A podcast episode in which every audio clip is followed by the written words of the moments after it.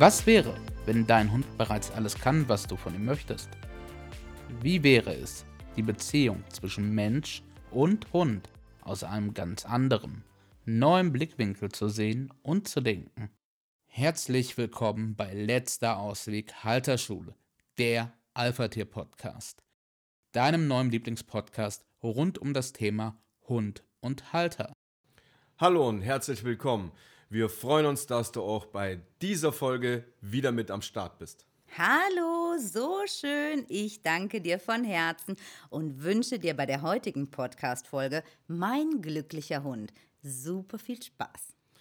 Ja, heute wollen wir uns mal angucken. Wir wünschen uns ja alle, dass unser Hund wirklich glücklich bei uns ist. Nur, wie erreichen wir das, beziehungsweise ist er wirklich glücklich damit, was wir für ihn oder mit ihm machen und tun? Also ganz häufig ist es so, dass Menschen zu uns gekommen sind, Hundehalter, die gesagt haben, Mensch, ich mache doch schon alles. Ich überschütte meinen Hund mit Liebe, Verständnis, Zuneigung. Der hat ein super mega schönes Bettchen, einen geilen Napf, da ist sein Name eingraviert und ach mein Gott, der hat so viele Schmusetierchen. Ich kaufe ihm das beste Futter. Was soll ich denn eigentlich noch tun? Doch ist das wahrhaftig das, was dein Hund braucht, um glücklich zu sein? Ja, du rennst äh, zu Social Walks und zu Spielstunden, du lässt ihn mit Artgenossen in Verbindung kommen, du hast einen großen eingezäunten Garten vielleicht, wo er frei zur Verfügung rausgehen kann und toben kann und Löcher buddeln. Ähm, zehn verschiedene Halsbänder, fünf Leinen, Hundetrainer, Hundeschule, Gruppenstunden, Einzelstunden. Super Tierarzt tolle Tierklinik, die ja, sich immer kümmert, wann beim, immer irgendwas nicht richtig ist. Beim kleinsten Wehwehchen wird zum Arzt gelaufen, wird geguckt, Physiotherapeut, Massagen, äh, fünf Bettchen im Haus verteilt. Also du stellst tolle Autobox, du kaufst vielleicht sogar noch ein anderes Auto, weil du sagst, das ist zu hoch, der Einstieg ist zu hoch für mein Auto, äh, für meinen Hund oder der Kofferraum ist zu klein und dann schaffst du dir irgendwie einen größeren, irgendwie ein Kombi an oder Normalerweise was? würde man sagen, hey, das ist echt ein Hundeparadies. Ja. Da fehlt es mir an gar nichts. Ich habe hier alles, was ich brauche. Ich habe Artgenossen, ich habe Futter, ich äh, habe ein cooles Bettchen. Wenn was ist, dann wird sich gesorgt und gekümmert. Ich kann raus, wie ich möchte. Ich habe Artgenossen, mit denen ich Kontakt habe. Du bringst ihn in die Huter, weil du sagst, ich arbeite viel und er soll doch irgendwie spielen und sich auslasten. Und, und da fährst ihn dreimal in der Woche irgendwie zu einer Hundetagesstätte, wo er mit anderen Hunden in Kontakt kommt. Also er ist, er müsste im Prinzip wunschlos glücklich sein, weil er hat alle Rahmenbedingungen für ein wunderschönes Leben. Wir verzichten als Halter auch lieber gerne auf irgendwas für uns, nur damit es unserem Hund gut geht, damit wir das beste Futter haben, die beste tierärztliche Versorgung und er alles hat, was er braucht. Und wir fragen uns, warum ist das so? Warum verhält er sich in gewissen Momenten immer noch wie ein Arschloch, obwohl er im Paradies lebt? Was läuft denn hier eigentlich falsch? Und du machst ja als Hundehalter auch erstmal alles, was dir Google und alle anderen ans Herz legen. Weil, wenn wir uns damit beschäftigen, dass wir uns einen Hund anschaffen möchten und wir bei Google eingeben, was braucht denn ein Hund wirklich, dann kommen erstmal 10.000 Links mit Bettchen, Deckchen, Leine, Futter. Ach mein Gott, was der Hund nicht alles braucht. Und jetzt stehst du da, du hast alles gemacht. Du besuchst alle möglichen Dinge. Du verzichtest vielleicht auch auf Dinge. Und trotzdem zeigt er sich so seltsam in diesen Augenblicken. Du gehst davon vielleicht aus, dass du alle Bedürfnisse deines Hundes ja komplett abdeckst. Es fehlt ihm doch an nichts. Du gehst bei Wind und Wetter, bei Sturm und Hagel stundenlang durch Feld und Wiesen. Du machst alle Rahmenbedingungen wirklich tippitoppi. Wenn das jemand für dich machen würde, du würdest ja aus dem Grinsen nicht mehr rauskommen. ja, ja, für dich tut's keiner. Also dir trägt keiner so einen Arsch nach wie du deinem Hund. Ja? Und dennoch scheint es Schwierigkeiten zu geben oder ist er unzufrieden oder warum verhält er sich so? Warum, wenn ich doch alles für ihn tue, wenn ich jedes Bedürfnis von ihm abdecke, warum macht er dann immer noch in verschiedenen Situationen, was er will, wie er will, wann er will und ignoriert mich? Ja, gliedert sich einfach nicht ein in unseren Verbund, in unseren Verband und äh, schießt dagegen. Die Frage, die sich jetzt hier an dieser Stelle stellt, ist, sind es wahrhaftig die Bedürfnisse unseres Hundes, die wir da abdecken? Ja, was soll er denn sonst für Bedürfnisse haben, wenn nicht Bettchen, Deckchen, Leine, Halsband, Spielzeug? Und kaufen wir diese Dinge wahrhaftig für unseren Hund? Sind sie für unseren Hund wichtig? Ist es für ihn entscheidend, ob er aus einem Frischwassertrinkbrunnen trinkt oder ob du ihm draußen Eisenkübel oder weiß ich nicht was hinstellst und er das schmoddrige Regenwasser säuft? Was will er wirklich? Braucht er dieses Designer-Luxusbettchen? Tust du das für ihn oder tust du das für dich? Wo möchte dein Hund eigentlich schlafen? Wird er viel lieber irgendwo in einem Modderloch liegen und äh, aufstehen, sich recken, strecken, schütteln und überall wird der Dreck verteilt? Und jetzt in diesem Zusammenhang dürfen wir wirklich diesen Fragen nachgehen. Für wen machen wir das eigentlich alles? Was sind denn die wahrhaftigen Bedürfnisse unseres Hundes? Kennen wir eigentlich auch unsere eigenen Bedürfnisse? Die erste Frage, die sich stellt, wessen Bedürfnisse decke ich mit diesem ganzen Tohu Wabohu ab? Kann ich damit überhaupt von irgendwem die Bedürfnisse abdecken?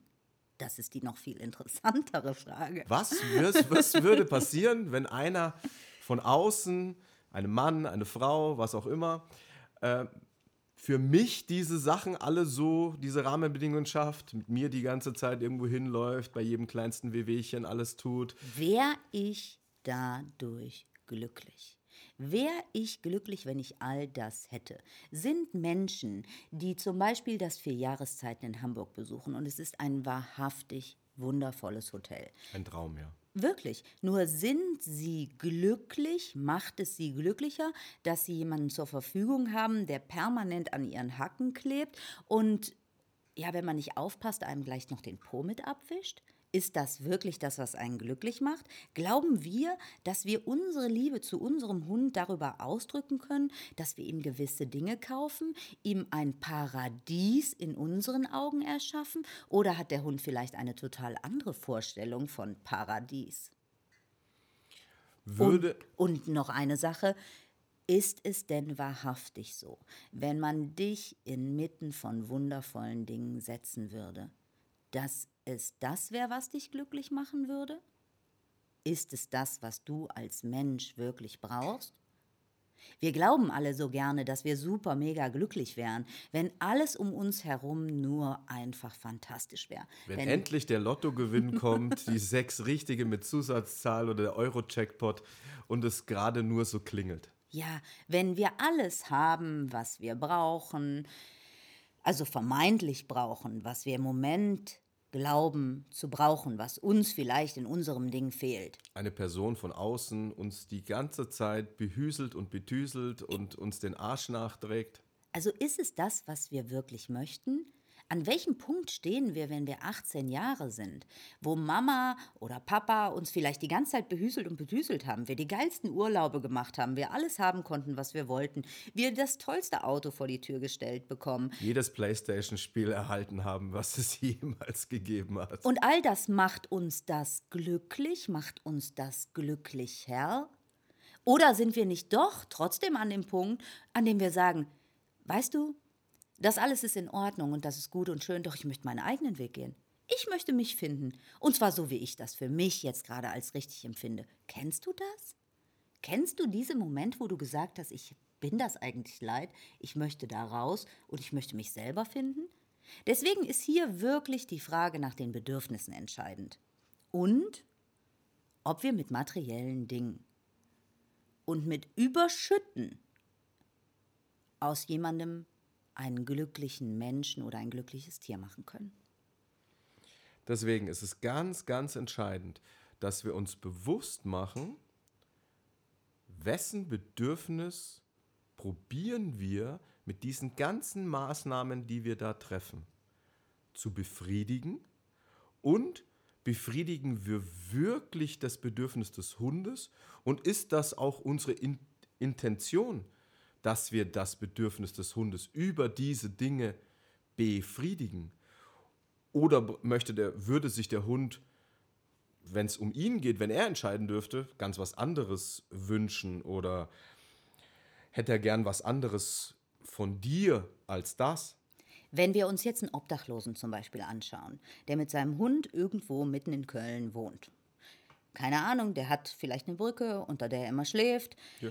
Sein Hund begleitet ihn die ganze Zeit. Überall. Und ohne Leine. Dieser Hund ist die ganze Zeit dabei, der läuft nicht weg, der bellt auch niemanden an, der kriegt auch kein geiles Futter. Vielleicht hat er auch manchmal ein bisschen zu wenig. Da ist eigentlich kein Grund, um glücklich zu sein. Also jeder von uns würde da hinschauen und würde sagen, oh mein Gott. Der arme Hund. Der arme Hund, der arme Mensch, so könnte ich nicht leben. Doch der Mensch hat sich aus irgendeinem Grund dazu entschieden, so zu leben. Ob er nun glücklich oder nicht, darüber möchte ich gar nicht philosophieren. Was allerdings auffällt, ist, dass zwischen einem Obdachlosen und seinem Hund ein oft wirklich fantastisches Verhältnis ist. Eine, eine Bindung. Wirkliche, wollte ich gerade sagen, eine wirkliche von Herz zu Herz Bindung. Ein blindes Vertrauen. Verstehen und Vertrauen ein Füreinander-Dasein. Ja, also manchmal sitzen Obdachlose da und sind total zugedröhnt, also haben entweder zu viel getrunken oder irgendwelche anderen Sachen konsumiert und sind gar nicht auf dieser Welt. Der Hund sitzt neben ihm. Und an ihm gehen so viele Menschen mit Hunden vorbei, auch Hunde, die jetzt vielleicht nicht gerade nett sind, auch Menschen, die vielleicht keine gute Männer Ausstrahlung mit, haben. Menschen mit einer Bratwurstsemmel in der Hand. Ja, Leute, die auch Nase. den Obdachlosen verachten, die hingucken. Ja. Also der Hund bekommt so viele krasse Energien damit. Der hat so viele extreme Reize. Da strömt so viel auf ihn ein. Sein Halter ist überhaupt gar nicht präsent im Moment. Der ist gar nicht da. Der schwebt irgendwo ja, ja. in anderen Sphären. Der ist in einer anderen Ebene. Trotzdem sitzt der Hund daneben. Trotzdem liebt er seinen Halter. Er würde nie auf die Idee kommen, wegzulaufen. wegzulaufen. Hat es damit zu tun, dass der Obdachlose seinen Hund misshandelt hat? Ich denke nicht. Weil alle diese Hunde, die ich dort sehe, sehen in keinster Weise misshandelt aus. Ja, sie sehen struppig aus. Und ja, ja sie sehen sie sind jetzt nicht jeden aus. Tag frisch gebadet. und manchmal denkt man auch, okay, die könnten ein bisschen mehr zu fressen haben. Ja, ja das natürlich. Hat andere Gründe. Absolut. Nur festzustellen ist, dass diese Hunde zu ihren Haltern, wie auch immer sie nun gerade sind, eine fantastische Bindung haben. Fan äh, äh völlig problemfrei. Ja, total. Da gibt es das nicht. Da gibt es auch diese Frage nicht soll ich hier vielleicht mir die Bratwurstsemmel von dem da hinten klauen, ja, weil er kommt gerade vorbei, weil mein oder? Halter ist gar nicht aufmerksam, ja. der ist gar nicht und da. Ich habe Hunger, eh. Also wisst ihr, wenn wir spazieren gehen, dann sind wir mit unseren Gedanken auch oft weg. Und es ist kein Unterschied, ob wir betrunken sind oder ob wir mit unseren Gedanken spazieren gehen. Wir sind nicht im Hier und Jetzt. Und das möchte ich gar nicht werten. Also natürlich könnte man das jetzt noch werten und sagen, das eine ist schlimmer als das andere. Nur, das möchte ich gar nicht. Es geht du bist einfach. auf jeden Fall nicht hier. Du bist nicht präsent. Wenn du mit deinem Hund spazieren gehst, er ohne Leine mit dir spazieren geht, du nicht präsent bist, gibt es den einen oder anderen Moment, in dem Halter uns erzählt haben, da ist er einfach losgelaufen nach da vorne. Da ist irgendwas gewesen, der ist einfach weggerannt. Der ist einfach gelaufen, dem Wild hinterher, dem Hasen. Ich kann dir nicht mal sagen, was es ist. Ich habe es leider gar nicht mitgekriegt, weil es ging so mega schnell. Oder da kam irgendwo von irgendwo ein Mensch mit Hund und meiner ist völlig ausgerastet. Ich habe den überhaupt nicht mehr zu mir zurückbekommen. Das alles macht dieser Hund nicht. Und Jetzt können wir ein Stückchen weitergehen und uns angucken, was sind denn eigentlich die Bedürfnisse. Wenn doch der Hund des Obdachlosen diese Verbindung zu seinem Menschen hat, wenn das doch so scheinbar ist, dass diese Verbindung fantastisch ist, was läuft denn da eigentlich anders? Was ist bei uns so, was könnte unserem Hund nur fehlen, dass er, obwohl er eigentlich im Hundeparadies lebt und alles hat, sich trotzdem in gewissen Momenten so verhält und wir uns damit verletzt, gekränkt, getroffen, whatever fühlen. Ja, der Hund auch seine, sein eigenes Ding dann macht, nicht mehr bei uns ist, nicht mehr mit uns kommuniziert, nicht mehr mit uns Kontakt aufnimmt, keine nicht Verbindung mehr, mehr da achtet. ist. Keine unsichtbare Leine da ist, Nein. Äh, sondern. Dann ist erstmal die Katze, das Eichhörnchen, der Vogel interessant, der andere Hund, der Jogger, der Radfahrer, das Auto Ja, und du stehst da mit runtergelassener Hose, hilflos, überfordert, wütend, brüllst dir die Lunge aus dem Hals oder rennst in die andere Richtung und Hast versteckst dich hinterm Angst? Baum. Hast auch wirklich Angst, weil du vielleicht manchmal gar nicht weißt, was soll ich denn jetzt tun. Wenn dein Hund weg ist, oh mein Gott, und du hast vielleicht keinen 2-Kilo-Hund, sondern du hast einen, weiß ich nicht, äh, einen Kangal. ne? Wie gesagt, ein Mastino Napolitano, 120 Kilo schwer. Irgendwie sowas, dann machst du dir auch Gedanken und denkst dir, oh mein Gott, also es gibt ja auch Menschen, die haben davor Angst. Oder wenn dein Hund da vorne steht und bellt wie die Sau und du kriegst ihn überhaupt nicht mehr da raus. Du bist auch nicht nah genug dran, weil er ist viel zu weit vorne. Und es kommen überall Straßen, Gleise oder da kommen ja viele Gefühle und Empfindungen in dir hoch, die halt dann dich zweifeln lassen und sagen, hey, der hat doch alles, was er braucht. Was ist denn da nicht richtig? Und genau dem möchten wir hier und heute auf den Grund gehen. So, dann lass uns doch einfach mal über die Bedürfnisse von Hunden miteinander sprechen. Hunde haben ja nun auch verschiedene Bedürfnisse und diese Bedürfnisse lassen sich in verschiedene Gruppen unterteilen, genauso wie bei uns Menschen auch. Vielleicht sagte die Maslow'sche Bedürfnispyramide schon was. Das ist eine Pyramide, die in verschiedene ja, Stufen unterteilt ist und es gibt immer Grundbedürfnisse und dein Hund hat auch Grundbedürfnisse. ein Grundbedürfnis ist natürlich Essen und Trinken, Schlafen, ähm, auch sexueller Austausch würde man unter Grundbedürfnis ähm, Ist aber ein, auch einkategorisieren. Ist aber auch ähm, alles andere. Also Pipi machen, Großes Geschäft. sich bewegen dürfen. Ja. Das sind Grundbedürfnisse. Und die Grundbedürfnisse müssen erfüllt sein. Die Grundbedürfnisse sind halt einfach die Geschichten, wo man sagt, naja, ohne den wird Überleben schwierig. Also ohne Nahrung und, und Trinken und ohne äh, äh, Schlafen und ohne äh, Bewegung und sich lösen ist es relativ unmöglich für einen Organismus auf diesem Planeten äh, überhaupt zu existieren. Die Grundbedürfnisse müssen also erfüllt sein, denn nur dann kann ein Hund ein ausgeglichenes und zufriedenes Leben führen. Jetzt ist deinem Hunde allerdings völlig egal, ob er aus, einer, aus einem äh, Designernäpfchen trinkt, Ja. im Ständer mit mit Beleuchtung. Namen und was auch immer. Das muss auch kein Ständer sein. Dein Hund kann auch aus der Pfütze trinken, aus dem Teich. Äh, Das ist ihm vielleicht manchmal sogar lieber, weil das Wasser vielleicht lebendiger ist. Naja, in unserem Leitungswasser sind ja nicht nur Dinger drin, die super sind. Nein.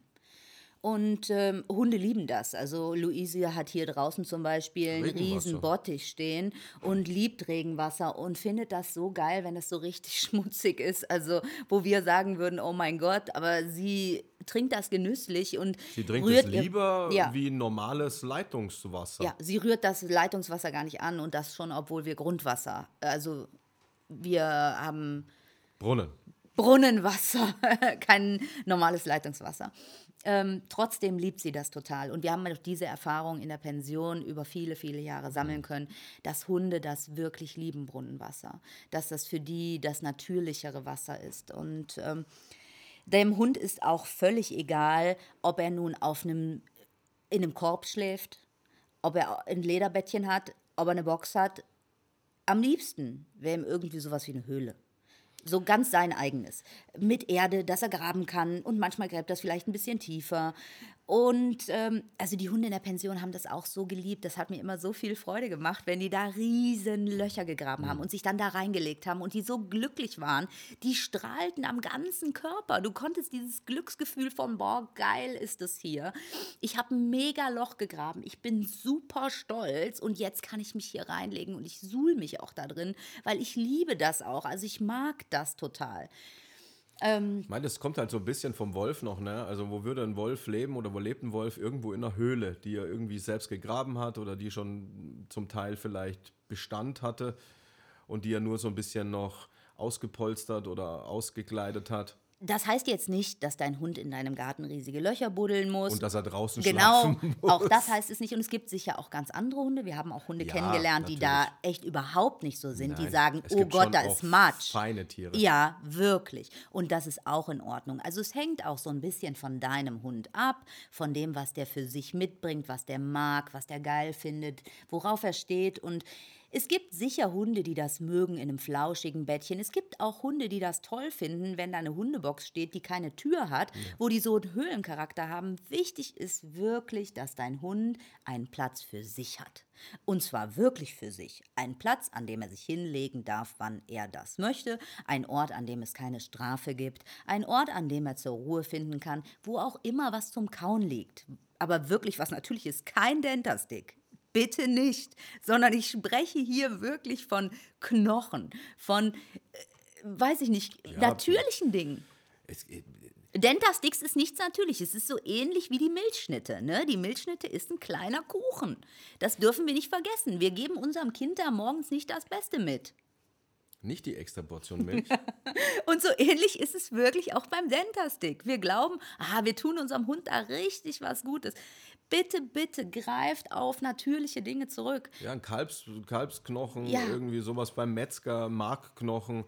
Äh, es gibt auch im, im Hunde Markknochen sind auch nicht ganz so, also ich würde vielleicht keinen Markknochen nehmen, weil da lutschen die das raus, da können auch, da haben wir auch schon Sachen gesehen. Also am geilsten ist, wenn ihr wirklich so einen fetten Knochen nehmt und die dürfen eine, den einen abnagen. echten Knochen, aber der nicht gegast ist, ja. der nicht irgendwie behandelt ist und auch nicht so ein zusammengewickeltes Ding, sondern nee. einen wirklichen, reellen, echten Knochen. Und den finden die geil und da kauen die ewig dran rum und den brechen die auf und haben die richtig was zu tun und es hilft deinem Hund so mega viel, dass er Druck ablassen kann, dass sich alle Muskeln entspannen können. Ähm, das ist wirklich wichtig. Also er braucht ein Bettchen, das nach ihm riechen darf. Das muss hundeln dürfen. Weil wenn das jetzt nach dem schönsten Parfum riecht, dann sagt er... Oder Sakrotan. Oder Sagrotan, ja. Das ist nicht das, was dein Hund braucht. Dein Hund ist und bleibt ein Tier und du bist auch ein Mensch. Du bräuchtest auch kein Sagrotan. Also, und das meine ich nicht irgendwie verurteilend. Nein, gar nicht. Nur, wir sind und bleiben Wesen, die auf dieser Erde leben. Und es gehört dazu, dass ein Kind sich mal schmutzig machen darf. Der Julian pflückt Blümchen und fängt an mit mir die Blümchen zu essen. Wir sind natürliche Wesen und das ist ein Hund auch. Es ist nichts Abgehobenes oder Steriles oder OP-Saal ähnliches. Das heißt nicht, dass du deine Wohnung oder dein Haus nicht mehr putzen darfst, Nein. nur damit es irgendwie, nur bleib natürlich. Fang nicht an, es so unnatürlich zu gestalten, so weltfremd, so von der Natur getrennt. Und das hat nichts damit zu tun, dass du nicht dein Haus sauber machen kannst. Das hat nichts damit zu tun, dass du nicht ab und zu auch mal die Decke oder das Bettchen von dem Hund in die Waschmaschine werfen kannst. Sondern wir reden davon, guck die natürlichen Bedürfnisse deines Hundes an und was würde denn ein Hund von einem anderen Hund bekommen, und wie würde denn ein Hund leben, wenn er unter Hunden leben würde, draußen ein, im Wald? Ein Hund ist ein sehr intuitives Wesen, was noch viel natürlicher lebt als wir, naturverbundener. Viel bewusster, präsenter im Hier und Jetzt. Und er lebt in einer menschlichen Welt und er kommt in einer menschlichen Welt klar. Doch es ist für uns als Halter wirklich wichtig, dass wir seine Bedürfnisse achten, wertschätzen, ehren und es ihm gut gehen lassen. Es geht nicht darum, wenn wir einen glücklichen Hund uns wünschen, dass wir all unsere Bedürfnisse über unseren Hund abdecken und es ihm so machen, wie es für uns vielleicht am allerschönsten wäre. Weil es gibt Momente, da denke ich mir, ah, der Stefan ist jetzt so, der bräuchte jetzt genau das, weil ich würde das auch brauchen. Der braucht das allerdings gar nicht. Weil das ist mein Ding, wie ich mein Bedürfnis abdecken würde. Und da geht es wirklich darum, was wünscht sich dein Hund? Schau aus den Augen deines Hundes. Wir reden ja oft von Vermenschlichung, also dass Hunde vermenschlicht werden. Und ja, bis zum Teil, bis zum gewissen Teil vermenschlichen wir natürlich Hunde. Der eine mehr, der andere weniger. Und bis zu einem gewissen Prozentsatz darf das auch noch so sein. Das ist schon auch okay. Nur es gibt halt ein Übermaß der Vermenschlichung. Viel, viel angenehmer oder viel leichter wäre es, wenn wir da an der Stelle wieder den Hund als Lehrer sehen kannst, und uns verhundlichen. Kannst du dir vorstellen, dass du zum halben Hund wirst? Ja, uns verhundlichen, nicht ja, den Hund vermenschlichen, sondern ja. den Menschen eher verhundlichen. Im Sinne von naturverbundener. Ähm, Präsenter. Mehr. Wertfreier ja, mehr mit dem Ganzen in Verbindung, ja. nicht so getrennt von allem. Ja. Jetzt haben wir auf jeden Fall schon mal die Grundbedürfnisse. Wir haben auch herausgestellt, dass der Hund diese Grundbedürfnisse erfüllt haben muss.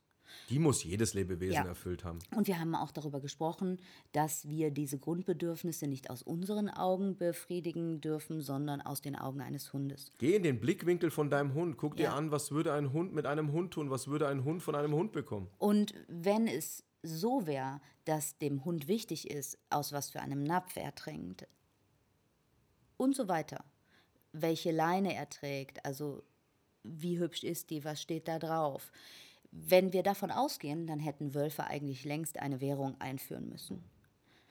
Ähm, wenn wir uns die Grundbedürfnisse angeschaut haben, dann folgen danach das Verlangen nach Schutz und Sicherheit. Ganz, ganz, ganz, ganz wichtiger ja. Punkt.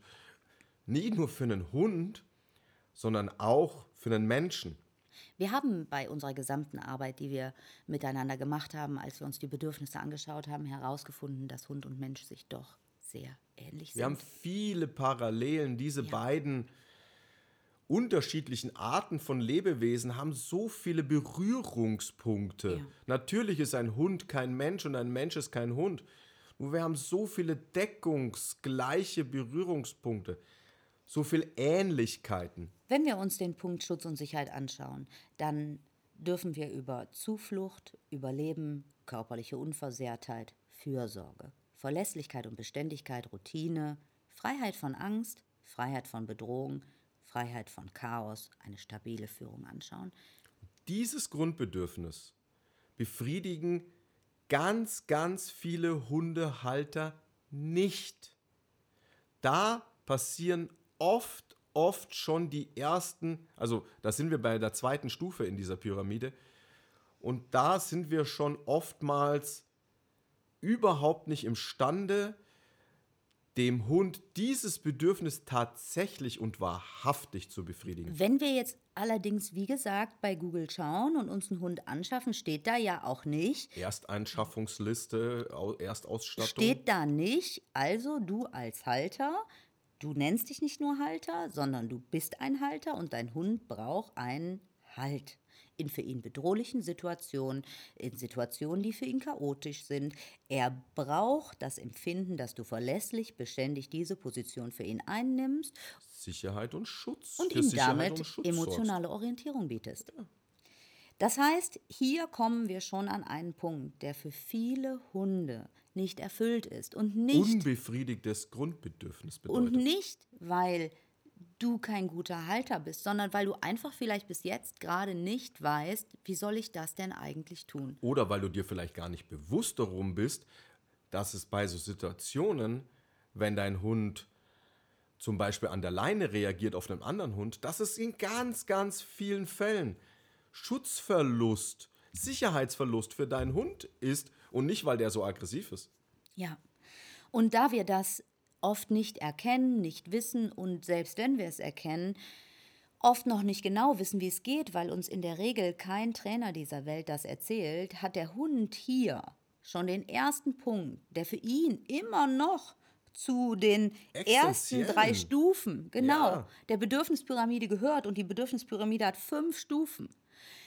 Dann sehen wir, dass mit all dem, was wir geben, das Bedürfnis unseres Hundes da nicht abdecken und dass da eine Lücke ist. Und wenn wir wirklich und wahrhaftig daran interessiert sind, dass wir einen glücklichen, ausgeglichenen, zufriedenen Hund haben, dann dürfen wir als Halter beginnen, diese Lücke zu füllen, weil dein Hund kann es nicht. Er kann es nicht. Er ist ein Rudeltier. Und er ist nicht geboren, um zu führen. Nur 2% aller Hunde kommen auf diese Welt und sind Alpha-Tiere, die natürlich gelebte Dominanz ausstrahlen. Und wenn du es nicht befriedigst, dieses, dieses existenzielle Grundbedürfnis der zweiten Stufe, dann wird deinem Hund nichts anderes übrig bleiben, als in verschiedenen Situationen für die eigene Sicherheit zu sorgen.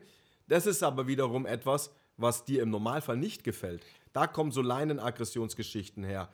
Da kommen irgendwie äh, Weglaufen. Äh, Besuch, äh, äh anbellen oder anknurren oder einen Postboten irgendwie durch den Briefkastenschlitz reinziehen wollen. Ja.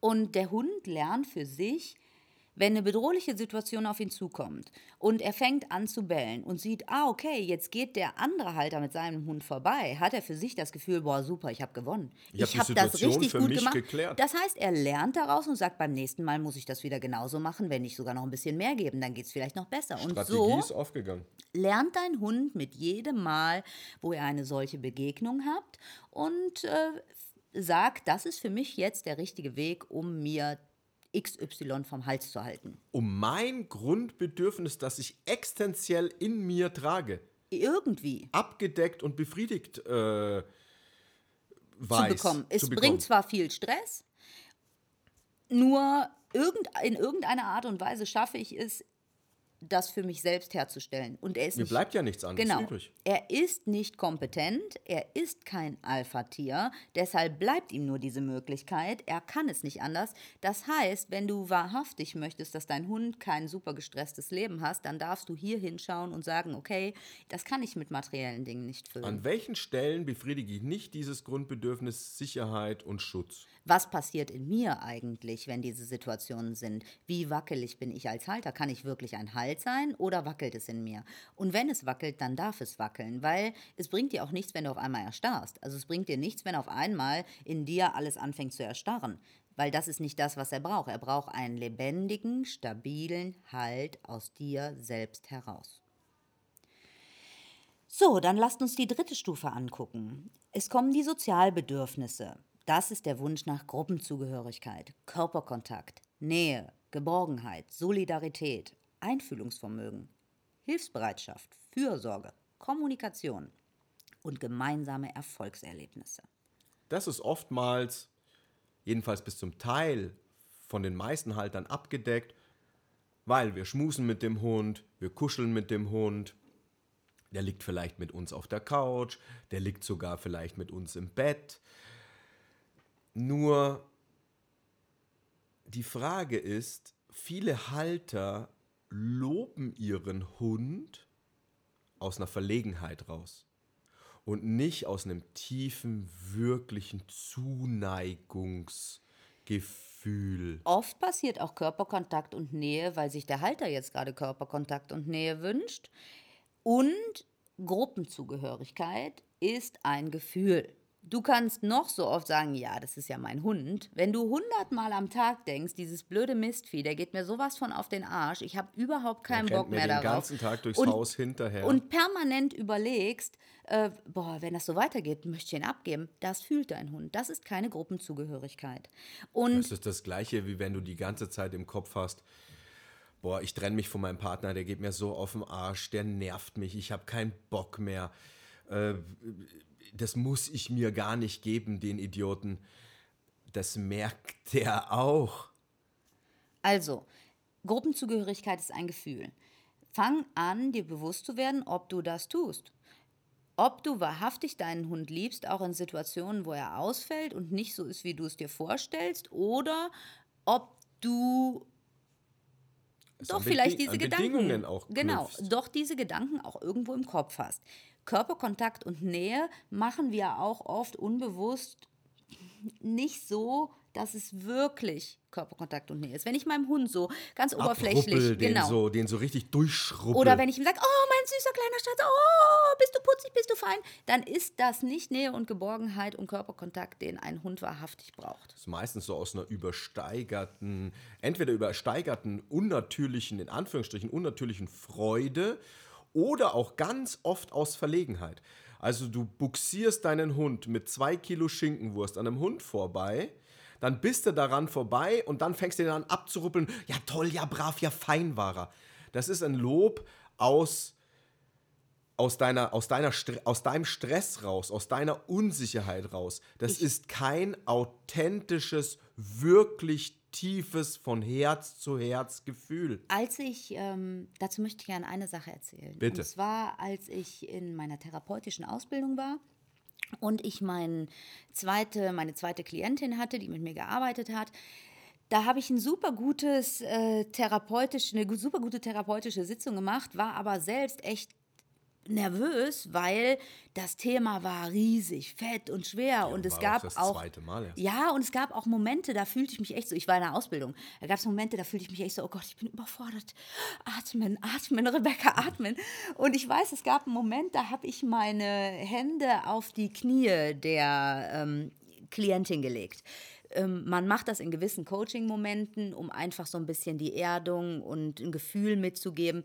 Und das war auch alles richtig toll und super. Am Ende dieser Sitzung, als ich mit der wirklich fast fertig war, war ich so dankbar und so glücklich, dass mein Innerstes angefangen hat, oh, so die Knie so, oh, das ist so schön, ich freue mich so, dass alles so gut geklappt hat.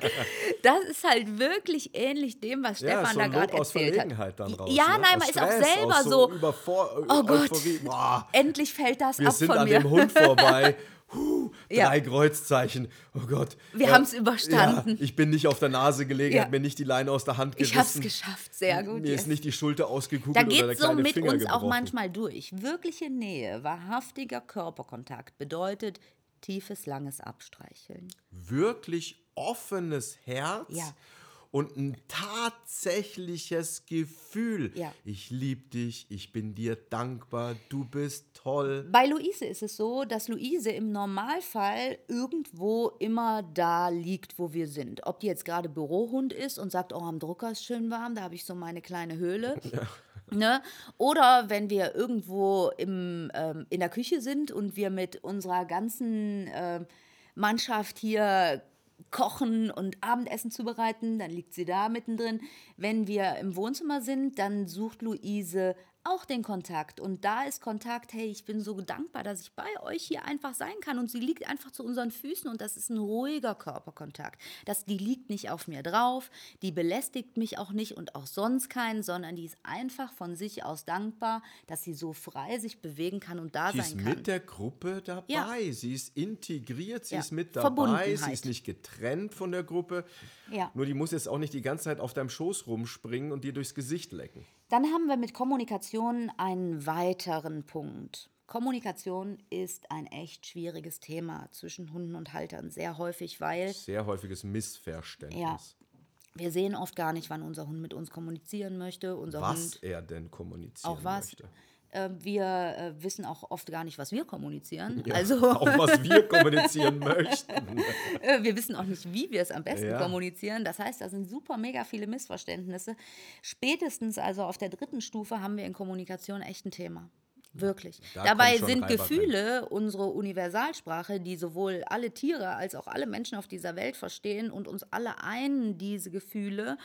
Und es könnte als universelle Sprache dienen, nur dadurch, dass wir in einer Welt leben, in der Gefühle jetzt nicht die oberste Priorität haben, die meisten Menschen Angst haben vor einem Gefühl, den Gefühlskanal eigentlich am liebsten mit 100 Kilo Beton zuschütten würden, weil Gefühle oft nicht so geil sind, vor allen Dingen die, die wir als negativ bewerten ist das so, dass wir uns auch nicht mehr dieser universellen Sprache bedienen, weil die könnte unser Hund mit uns auch perfekt äh, sprechen. Wir, wir auch von unserer Intuition ja oftmals weit getrennt sind oder ihr gar nicht folgen, sie zwar mitkriegen, aber sagen, nee, nee, nee, nee, nee, nee, nee. Ja. Der Kopf sagt jetzt gerade was anderes und du Bauchgefühl, ja. halt du mal die Klappe. Jetzt ist der Hund, und das muss man sagen, dadurch, dass er schon so lange mit dem Menschen gemeinsam wandelt, Meister geworden darin, den Menschen zu lesen. Er weiß ganz genau, ist da alles stimmig und zwar gleicht er verschiedene Ebenen der Kommunikation ab. Er gleicht Körpersprache ab und da fällt paraverbal, nonverbal und verbal zusammen. Ähm, er gleicht die Präsenz ab. Er sieht, wie ist unser Gewicht verlagert, welchen Raum nehmen wir ein, wie ist unsere Körperhaltung an für sich. Da wird es nochmal eine getrennte Folge dazu geben, ja. wie kommuniziert ein Hund Tatsächlich. Ich möchte es allerdings hier nur ganz kurz anreißen. Das heißt, dein Hund weiß immer ganz genau, was bei dir los ist. Er kann dich lesen und stimmt nur ein einziger Ding nicht mit dem überein, was du gerne ausstrahlen möchtest, dann wird dein Hund das spüren. Und dann wird er sagen, nein, ich kann dir nicht glauben. Du bist für mich unglaubwürdig, weil ich sehe, fühle etwas Buch. anderes. Yes. Und äh, spätestens bei Kommunikation, wenn wir alles andere abdecken können, kommt da auf jeden Fall ein Clash rein. Ähm, wenn wir uns das jetzt angucken, sind so die ersten drei Stufen Grund, Sicherheit und Sozialbedürfnis nicht ausreichend oder unzufrieden befriedigt bei deinem Ab, Hund. Nicht, nicht, nicht, nicht ausreichend abgedeckt. Genau, kommt immer Frust, Anspannung oder Stress. Hält der Zustand dann auch über einen langen Zeitraum an und fühlt dein Hund sich zum Beispiel lange nicht beständig gut geführt und fühlt so, als dass er immer wieder Bedrohungen ausgesetzt ist, folgen auch physische und psychische Auswirkungen. Viele Hunde in der heutigen Zeit haben Krebs. Und ich möchte überhaupt niemandem hier einen Vorwurf machen. Es ist einfach, wie es ist. Doch auch Hunde kommen mit diesen Situationen nicht klar. Und wenn unser Hund ein Leben lang die ganze Zeit das Empfinden hat, boah, ich muss hier aufpassen, ich bin dafür zuständig für das Überleben meines Rudels, ich, muss hier die ich komme überhaupt nicht treffen. klar, mega viel Stress damit hat, spürt und merkt, dass da eine komische Energie ist und die ganze Zeit sich daran bewegt, dann ist das so, dass sich das auch irgendwann körperlich manifestieren muss. Wie bei uns Menschen auch. Genau. Es ist, wenn du Jahre und Jahrzehnte lang Stress, Druck, Anspannung, zu viel Verantwortung, zu viel auf deinen Schultern hast, dann wird sich das irgendwann in deinem Körper widerspiegeln. Dann kriegst du Gürtelrose, Rückenprobleme, Nackenschmerzen, Schultern, Kiefer, Herzinfarkt, Zähne, Bluthochdruck. äh, Hautprobleme, Krebs. Verdauungsprobleme, äh, irgendwelche chronischen Geschichten. Also da gibt es ganze Bücher mit Tausenden von Seiten drüber, was denn welche ja, seelische Form der Überlastung denn körperlich auslöst bei uns Menschen. Und das ist beim Hund exakt das Gleiche. Die ersten drei Stufen der hündischen Bedürfnispyramide kann man also auch als Defizitbedürfnisse bezeichnen. Das gibt es bei uns Menschen auch. Zu den Defizitbedürfnissen gehören also alle Grundversorgungssachen, die körperlich anfallen. Jede Form von Sicherheit und auch alle sozialen Beziehungen. Erst wenn das alles befriedigt ist, kann der Hund Zufriedenheit empfinden. Erst dann kann er spüren in sich, ich bin in Frieden. Kommen wir zu Punkt 4. Darauf folgen dann die Emotionalbedürfnisse. Liebe, Respekt, Toleranz, Anerkennung, Wertschätzung, stabile Positionierung, Status und Freiheit. Auch da haben wir so unsere Problemchen. Manchmal ist es viel zu viel und überhaupt nicht mehr authentisch, sondern richtig übersteigert. Oder halt manche Sachen sind überhaupt gar nicht gefühlsmäßig, emotional da, da, verbunden, im Austausch. Also ich möchte an dem, in dem Punkt auch gerne einmal anmerken, ein Hund braucht eine gewisse Form von Freiheit und wir Menschen, gerade wir Perfektionisten, und dazu zähle ich mich auch, haben ein extremes Bedürfnis nach Kontrolle. Und ähm, ich habe das wirklich in vielen, vielen Jahren lernen dürfen, ähm, dass das nichts mit Vertrauen zu tun hat. Es und gibt ja diesen schönen Spruch, Vertrauen ist gut, Kontrolle ist besser. Der ist absoluter Obermüll. Genau. Sondermüll, weil er verseucht dein Hirn. Genau. Und über Respekt möchte ich gerne auch noch was sagen, wenn ich total wütend auf meinen Hund bin und wenn ich meinen Hund anschreie und weil ich überhaupt nicht klarkomme oder wenn ich irgendwelche Trainingshilfsmittel missbrauche, dann ist das kein Respekt, den mein Hund fühlt. Dann gehe ich nicht respektvoll mit dem Und dann um. kann ich mich auch nicht wundern, wenn mir kein Respekt entgegenkommt. Und Liebe kann ich nicht erkaufen. Ich kann nicht sagen, wenn ich in einer Beziehung bin und ich fühle mich in dieser Beziehung absolut unglücklich, ich mit meinem Partner darüber reden möchte und der mir 3000 Euro auf den Tisch legt und sagt, Schätzchen, geh mal einkaufen, dann äh, führt das nicht dazu, dass auf einmal wieder Liebe da ist. Das geht einfach nicht. Da helfen nicht die schönsten Urlaube, äh, da hilft auch nicht eine Masse an Geld, sondern das ist dann der goldene Käfig. Ne? Ähm, und wir alle sehnen uns nach wahrhaftiger Liebe. Und zwar Liebe mit offenem Herzen. Für mich ist, wenn ich an Liebe denke, ist das ein, ein warmes, schönes, rosarotes, glitzerndes Gefühl. Keine Ahnung, wie das bei dir aussieht. Nur wenn ich im Auto sitze, und das mache ich total gerne, ich weiß nicht, vielleicht hast du auch Bock, das mal zu tun, wenn ich in meinem Auto sitze, und ich sitze viel im Auto, weil ich oft von der einen Fortbildung zur nächsten fahre, Von Termin zu Termin. von Termin zu Termin, ähm, dann sitze ich im Auto und dann begegnen mir super viele Hunde. Und zwar Hunde, die hinten im Kofferraum sitzen. Und die sitzen da drin und ich äh, fahre mit meinem Auto hinterher. Und dann öffne ich mein ganzes Herz und dann lasse ich für mich, also ich kann das von meinem geistigen Auge sehen, dass ähm, gerade wenn ich an der Ampel stehe oder so, mache ich das auch total gerne. Inzwischen bin ich geübt, ich mache das auch unter der Fahrt. dann öffne ich mein ganzes Herz und dann äh, lasse ich diesen für mich warmen rosaroten Glitzerstrahl fließen zu dem Hund ich spüre, wie der Strahl sich ausdehnt, wie er den Hund trifft. Es ist noch nicht ein einziges Mal passiert, dass dieser Hund sich nicht umgedreht hat und geschaut hat, wo kommt das hierher. Du kannst auch mit deinem eigenen Hund zu Hause machen. Also dein Hund liegt irgendwo auf seinem Bettchen, Deckchen. Und du musst ihn dafür nicht anstarren, sondern du bist im Raum und du öffnest dein ganzes Herz. Dir kann ja nichts passieren. Du bist ja in deinem sicheren Raum. Öffnest dein ganzes Herz, sagst all die Mauern, all das, was ich darum herum irgendwo habe, gerade was mir beim Menschen oft auch schwerfällt, wahrhaftig zu öffnen. Das mache ich bei meinem Hund, denn dann ist dein Hund dein Lehrer. Er hilft dir, dass du dich wirklich öffnen kannst. Und lass mal deine Liebesfarbe strahlen. Und lass sie deinen Hund wirklich berühren. Und guck, was dein Hund macht. Dein Hund kann nicht anders. Er wird sich umgucken, weil er spürt das Gefühl. Er kann das fühlen. Das ist seine Art der Kommunikation. Hund, Eine.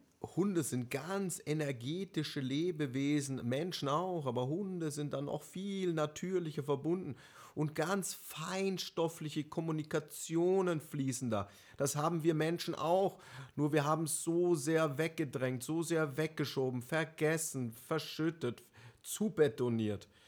Und das haben Hunde halt nicht. Und deswegen, also das braucht ein Hund wirklich. Dieses Ich liebe dich oder ich schicke dir Liebe. Ich bin so mit Dankbarkeit sitzt zum Beispiel bei mir in der Mitte meiner Brust. Und äh, Dankbarkeit ist für mich was Kreisendes. Also ich habe für mich halt herausgefunden, wie zeigen sich Gefühle wo, wie sehen die aus. Ähm, als ich angefangen habe, mich mit mir zu beschäftigen. Und als ich für mich überlegt habe, was möchte ich eigentlich sein, was möchte ich eigentlich ausstrahlen, strahle ich denn das aus, was ich wirklich möchte? Und ähm, fühl mal, wo in deinem Körper kannst du Dankbarkeit fühlen? Wenn wir uns den Punkt Toleranz angucken, bist du tolerant, wenn dein Hund sich an der Leine oder an deiner Tür so verhält, kannst du da tolerant sein und sagen, ich kann gerade sehen, was da wirklich bei dem los ist. Ich sehe, dass seine Sicherheit jetzt gerade für ihn bedroht ist, dass er sich in einer chaotischen Lage befindet, dass ich ihn nicht führen kann. Ich kann tolerieren, dass es jetzt gerade so ist und ich arbeite an mir. Ich beginne die Veränderung beginnend bei mir zu leben, damit ich meinem Hund beständig und stabil Führung bieten kann und er dieses Verhalten nicht mehr machen muss. Oder fange ich an und bin wütend und kotzt er mich an und möchte ich ihm eigentlich weiß ich nicht was. Eine tolle Übung ist auch, wenn du das nächste Mal wirklich, wirklich das tiefe innere Bedürfnis hast, deinen Hund für irgendetwas zu loben, dann setz dich hin, dann streichel ihn über die Brust, zum Hals, zum, zum Fang unten auf, lange Streichbewegungen vom Fang über den Hals runter zur Brust und wieder hoch und öffne dein komplettes Herz und sende ein wirkliches Gefühl. Hör mal auf mit fein, brav, toll, super hat er das gemacht. Sei mal leise, sag mal nix. Fühl mal nur. Da kommt eine ganz andere Form von Lob bei deinem Hund an, wie wenn du dem über den Kopf ruppelst und sagst, ja fein ist er, ja toll ist er, das ja super. Das ist die Anerkennung, die Wertschätzung, die er wirklich braucht. Das ist es, wofür er lebt. So kommuniziert er auch unter Hunden, ja. ja. Der, ich habe noch nie einen Hund gesehen, der den anderen über den Kopf ruppelt und schreit, Supi. Stabile Positionierung ist noch ein Punkt, den möchte ich hier wirklich ansprechen. Hat dein Hund wirklich eine stabile Position innerhalb deines Rudels? Und welche hat er denn? Also wie ist denn die Position deines Hundes? Wo ist die? Wie sieht die aus? Also Hast du dich das jemals gefragt? Welche Aufgaben hat er? Hat er Aufgaben? Hat er keine Aufgaben? Welche indirekten Aufgaben hat er? Warum habe ich ihn mir eigentlich angeschafft? Habe ich ihn vielleicht angeschafft, weil ich Angst allein im Haus habe? Soll er vielleicht ein Bedürfnis bei mir abdecken? Sind eigentlich bei all dem, was wir hier machen, sind eigentlich deine Bedürfnisse abgedeckt? Weil ich meins gar nicht böse, du hast genau die gleichen, die dein Hund auch hat. Bis hierher ist eigentlich alles identisch. Kannst du Jetzt haben wir uns die ganze Zeit über deinen Hund Gedanken gemacht, doch was ist denn eigentlich mit dir? Sind die bei dir abgedeckt? Spul doch noch mal zurück. Also ich sag spulen, weil ich kenne es noch vom Kassettenrekorder. ne? ja. Und dann schau doch mal bei dir. Und weißt du was? Du kannst nur wahrhaftig gut und glücklich sein und das auch weitergeben, wenn du selber diese Dinge in dir befriedigt hast, wenn die alle da sind. Und wenn die nicht da sind, dann ist bei dir ein bisschen was anderes als bei deinem Hund. Du kannst sagen, ich übernehme die Verantwortung dafür. Ich verändere jetzt. Ich beginne zu verändern. Ich merke, ich bin da unsicher. Was kann ich tun, damit ich sicher werde? Oh, wow, das ist eine richtige Wachstumschance. Das ist ja fantastisch. Und die ist auch nicht nur hier für meinen Hundebereich. Nein, die ist für mein ganzes Leben total geil. Und dann kann ich meinen Hund nicht nur lieben, weil oder wegen, sondern ich liebe ihn halt einfach. Und dann ist auch wieder dein Hund dein Lehrer. Da bist du wieder beim gleichen Punkt. Und dann bist du auch nicht mehr bedürftig. Bist du noch Konsument? Bist du Verbraucher? Brauchst du deinen Hund oder whatever, damit du deine Bedürfnisse befriedigt hast? Ich weiß, das hier ist echt, was ich hier anspreche, ist wirklich schon huh, harter Tobak. Ja, doch ich möchte, dass unsere Halterschule und auch dieser Podcast für wahrhaftige Ehrlichkeit steht. Für weil Tiefe, für Veränderung. Es bringt halt gar nichts, wenn wir hier um heißen Brei reden. Das gibt's schon. Ja. Das gibt schon noch und nöcher und da findest du genug, wo du das abdecken kannst. Und ich würde mich wirklich mega freuen, wenn du sagst, ja, ich bin mutig ich höre mir das nochmal an, wenn ich das zu Ende gehört habe. Spul nochmal zurück. Gott sei Dank hast du nicht gesagt, du hebst den Arm und tust die Nadel nochmal ein Stück zurück. Jetzt weißt du ungefähr, in welcher Generation Rebecca aufgewachsen yes. ist. Ich bin jeden Abend mit Kassette eingeschlafen und das war fantastisch. ähm, ja, und ähm, hörst dir das nochmal an und schaust mal bei dir. Weil erst wenn es bei dir befriedigt ist, kannst du es auch bei deinem Hund befriedigen. Du wirst nicht ihm Sicherheit und Halt bieten können, wenn du dich selbst mega unsicher fühlst. Das geht nicht. Wie soll das denn funktionieren? Wie sollst du ihm Liebe schenken, wenn du dich selbst nicht magst? Das geht nicht. Und ja, du kannst sagen, da fällt es mir leichter. Nur schlussendlich ist die Liebe ja dann irgendwo in dir. Und du darfst auch dich lieben, du darfst dich mögen. Genauso Deine. wie deinem Hund tolerant gegenüber bist und sagst, hey, er verhält sich jetzt gerade so, weil die Position ist halt nicht abgedeckt, darfst du auch tolerant mit dir sein. Du darfst respektieren, dass es gewisse Dinge gibt, die so sind für dich. Seh deinen Hund als Lehrer und somit aus über den Hund ein Einstieg wieder zu dir selbst hin. Ja. Ja, also es ist nur die Brücke am Schluss, dass du wieder ja. bei dir selber ankommst. Das macht den Unterschied. Und das ist das, was ich wirklich liebe. Kommen wir zur fünften Stufe. Das ist die Stufe der Individualität. Hier geht es um Selbstverwirklichung, Eigenständigkeit und Individualität Individualität im Nährboden einer Gruppe, trotzdem leben zu dürfen, sein eigenes Selbst ausleben zu können. Beim Hund sieht das wie folgt aus, einfach Hund sein können. Ich möchte buddeln, schnüffeln, all die Dinge tun, die ich gerne mache. Ich möchte Wichtig ist aber, das kann, also viele decken ja dieses Grundbedürfnis als allererstes ab. Da haben wir ganz zu Beginn von gesprochen. Ich habe super viel, mein Hund geht in, ja. ne? ne das bringt nichts. Nee. Ja, also wenn du sagst, naja, ich lasse ihm die Individualität, der rennt drei Kilometer äh, weg von mir über den Acker, äh, buddelt Löcher, dass du einen Keller ausgehoben hast und, und jagt jedem Mäuschen, jedem Häschen, jedem Ding nach. Wir sprechen nicht von dem. Nein. Die meisten decken dieses Grundbedürfnis vermeintlich als allererstes ab. Dabei sind das Wachstumsbedürfnisse.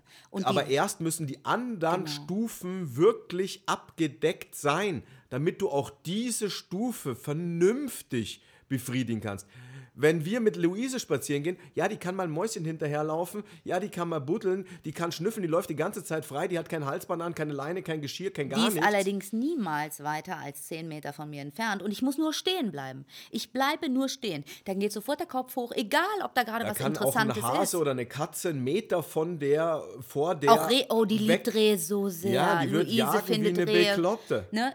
Ich muss nur stehen bleiben. In dem Moment hebt die ihren Kopf, guckt und kommt sofort und fragt, hey, ist alles gut bei dir?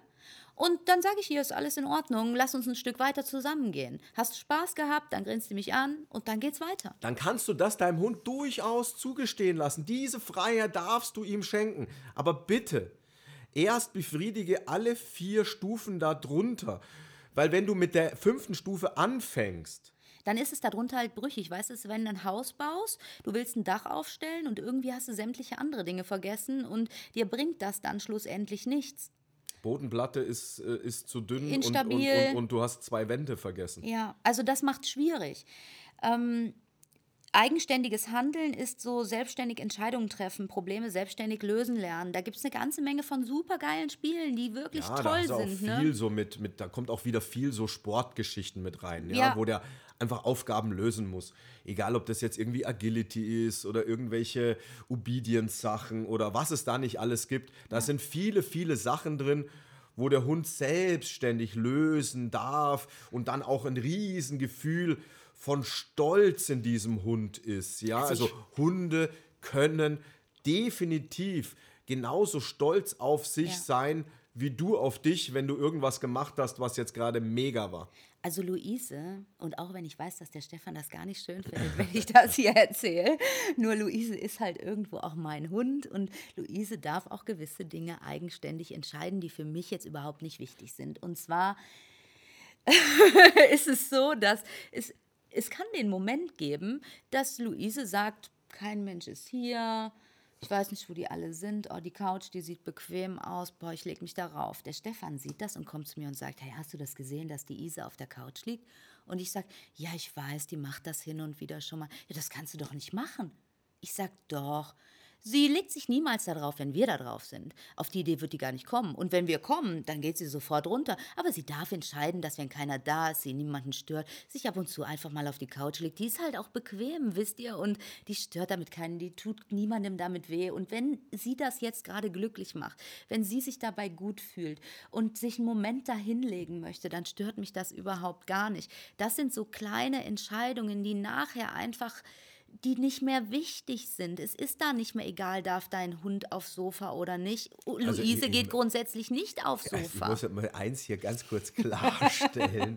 ja, es ist nicht so, dass ich die These verdrehte, ein Hund darf nicht auf die Couch. Nicht falsch verstehen. Ja, es gibt gewisse Verhaltensweisen oder gewisse Probleme, die Hunde zeigen und in diesen Situationen, um denen gegenzuwirken, würde ich ihn für eine Zeit lang nicht auf die Couch lassen. Das ist aber steht auf einem ganz anderen Blatt, hat nichts mit diesem Podcast zu tun. Bei mir geht es darum, dass diese Couch relativ neu ist und ähm, wir hatten mit der alten Couch waren immer alle Hunde auf der Couch gelegen, also teilweise drei, vier Stück und das Kind dazwischen, sodass du gesagt hast, ja, wir kaufen noch einen Sessel, weil die Couch ist besetzt. Nachdem wir bei Also es geht ja. nicht darum, dass Hunde generell nicht auf die Couch, ne, also nicht irgendwie falsch interpretieren. Es gibt Situationen, da würde ich es untersagen. Und es ging hier darum, dass Luise für sich einfach die Entscheidung getroffen ja, hat. wo ich sage, jetzt, jetzt, wo sind wir jetzt? Ne? Also jetzt hat sie sich für sich entschieden, ach ja, Die Couch sieht geil aus, ich möchte auch mal drauf. Und da bin ich an dem Punkt, wo ich sage, wir führen eine super geile Verbindung, haben wir eine tolle Beziehung, die ist absolut wundervoll, da stimmt alles. Und das ist für mich was, wo ich sage, da darf sie für sich jetzt allein Und entscheiden. dieses ist halt diese Stufe 5. Solche Ja. Sachen sind mit Stufe 5 gemeint. Wenn du aber einen Hund hast, mit dem du ja positionelle Unklarheiten hast, Ja. ähm, der dir gegenüber sich wirklich ja, sehr aufmüpfig oder, oder respektlos Wenn du den in verhält, diese letzte dann- Stufe schiebst, dann und, und dann die letzte Stufe da abdeckst, weil du sagst, naja, wenn er entscheidet, er darf die, er möchte auf die Couch, dann darf auf die Couch. Und wenn ich komme und möchte mich hinsetzen und er brummt mich an, dann gehe ich wieder. der darf sich auch ins Bett legen und wenn ich mit meinem Partner Sex haben möchte, dann wird er wütend, dann höre ich lieber auf. Ja, ähm, also das ist nicht der richtige Punkt oder Zeitpunkt, um die fünfte Ebene dieser Pyramide zu befriedigen. Wenn alle vier wirklich gut abgedeckt von dir sind und das harmonisch und rund läuft und alle Bedürfnisse deines Hundes von dir aus wirklich befriedigt werden, dann ist die Stufe 5 so dieses Tüpfelchen auf dem i, so dieses individuelle, dieses Freiheit trotzdem Man- innerhalb von einer Grudelstruktur Ja. und von Hausregeln oder Hausordnungen. Ja, jetzt kann man sagen, dass sowohl Stufe 4 als auch Stufe 5 Wachstumsstufen Ja. sind. Und die führen dazu, die spielen eine entscheidende Rolle, wenn der Hund oder ja, der Hund mehrheitlich positive Gefühle erleben darf. Also die steigern sein Zufriedenheitsempfinden und schaffen einen schlussendlich glücklichen Hund. Hast du alle fünf Stufen wirklich voll befriedigt? Hast du diesen tatsächlich glücklichen Hund? Jetzt möchte ich dazu allerdings noch sagen, insgesamt scheint es allerdings so zu sein, dass Hunde umso glücklicher sind, je mehr Lebewesen in ihrem Umfeld ihre jeweiligen Bedürfnisse ebenfalls befriedigt haben. also auch Zufriedenheit, du glücklich und zufrieden Zufriedenheit bist. ist demnach nicht nur ein individueller Zustand, sondern ein gesellschaftlicher. Und dazu würde ich euch gerne noch eine Sache erzählen, bevor wir dann zum Ende kommen. Es gab, Julian, unser Sohn, ist vier Jahre alt, viereinhalb. Es gab eine Situation, die hat mich so nachhaltig berührt und deshalb möchte ich sie euch heute hier erzählen.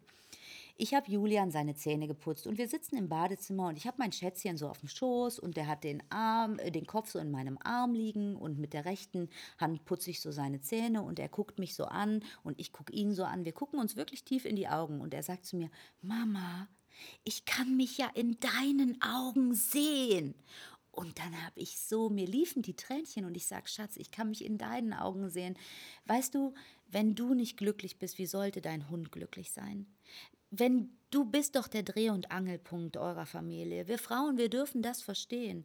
Wir stehen doch sowieso im Zentrum der Familie. Wenn wir nicht glücklich sind, dann kann das auch niemand anders sein. Und wenn wir erkennen, dass wir uns in den Augen unseres Hundes widerspiegeln, wenn wir wissen, dass sich auch unser Hund in unseren Augen widerspiegelt, dann ist es an der Zeit zu sagen, ich möchte wahrhaftig anschauen, was mein Hund für Bedürfnisse hat. Ich möchte ihn wirklich mit seinem wahren Wesen sehen, denn in seinen Augen kann ich mich spiegeln, ich kann mich darin wiederfinden. Alles das, was ich hier tue, das tue ich auch für mich. Und auch andersrum, ich darf für mich gut sorgen, damit ich als Dreh- und Angelpunkt eine glückliche Energie um mich herum erfülle. Und in diesem Sinne wünsche ich dir einen so schönen Tag. Nimm dir die Zeit, schau deinem Hund einmal in die Augen, schau deinem Partner, deinen Kindern mal in den Augen und schau, ob du ihnen so tief und so lang in die Augen schauen kannst, bis du dich in ihren Augen wiedererkennen kannst. In diesem Sinne, wir danken dir für deine Zeit, für deine Aufmerksamkeit und natürlich für deinen Mut. Ja, Es erfordert Mut. ja. Danke, danke, danke. Wirklich von Herzen danke. Wenn dir dieser Podcast gefällt, dann abonniere uns, schreib uns eine Rezession, schreib uns eine Bewertung, klick, klick uns Sternchen. Teil das auch voll gerne an andere Hundehalter, bei denen du sagst, so, unsere Bewegung mehr noch erreichen kann. Ja. Wir danken dir vom Herzen und wir freuen uns, wenn du auch bei der nächsten Folge wieder reinklickst, dabei bist und uns lauscht. bis dahin, alles, alles Liebe. Ciao!